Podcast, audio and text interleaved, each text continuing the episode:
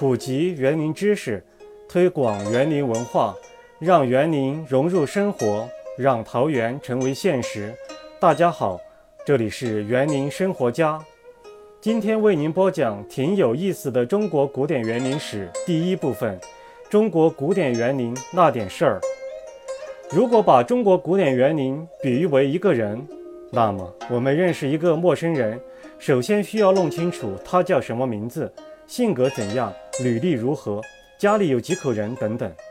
因此，在正式讲解中国古典园林史之前，有必要先给您介绍一些基本的知识，包括中国古典园林的含义、类型、分期和特征。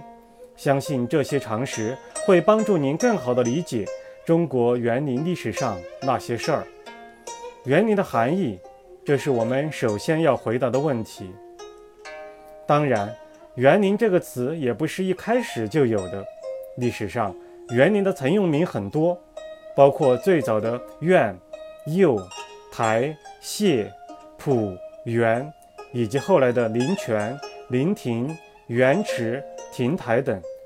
中国园林史上最早有记载的园林，是上古传说中最高的天神皇帝的玄圃，他与王母娘娘的瑶池一起。被当作神话，在古代广为流传。随着社会的发展，园林开始逐渐产生、发展与变化。概括起来，中国早期的园林主要有院、囿、台、榭、圃、园等几种形式。囿最早出现于公元前十一世纪左右的商末周初。是帝王贵族专门集中圈养珍禽异兽的场所，供他们开展狩猎活动，也具有观赏游览功能。苑其实和囿是同一事物的不同称谓，最初都是以动植物的生产为目的，进而发展成以动植物为主要观赏游乐内容的休息狩猎场所，已初步具备园林的性质。台。是用土堆成的方形高台，榭是台上修建的房屋。实际上，台和榭常常被连用，用来统称建有房屋的台，或泛称各种建在高处的建筑。台榭除了观察天象、祭祀神灵、登高远眺、军事功能以外，还具备赏景、娱乐的功能。圃和园最初都是指种植蔬菜。瓜果草木的场所，古代房前屋后种植瓜果蔬菜，虽然出于生产目的，还不能成为真正的园林，但在客观上已有些接近园林的雏形。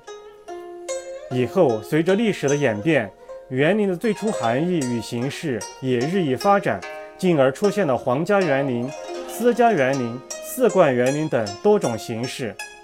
追根究底。园林的类型虽然丰富多样，园林的布局虽然变幻无穷，但要素都包含在繁体字“园”之中。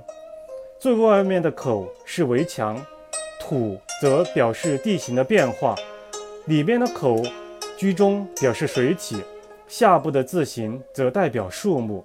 这充分表明了园林营造所需要的要素与内容。由此可见。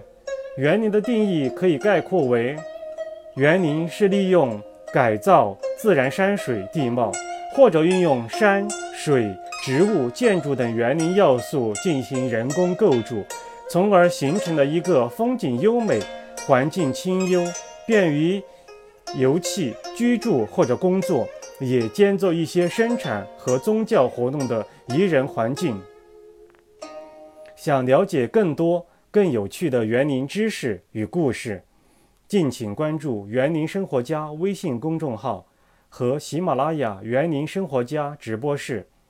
本期节目到此结束，听众朋友们，再见。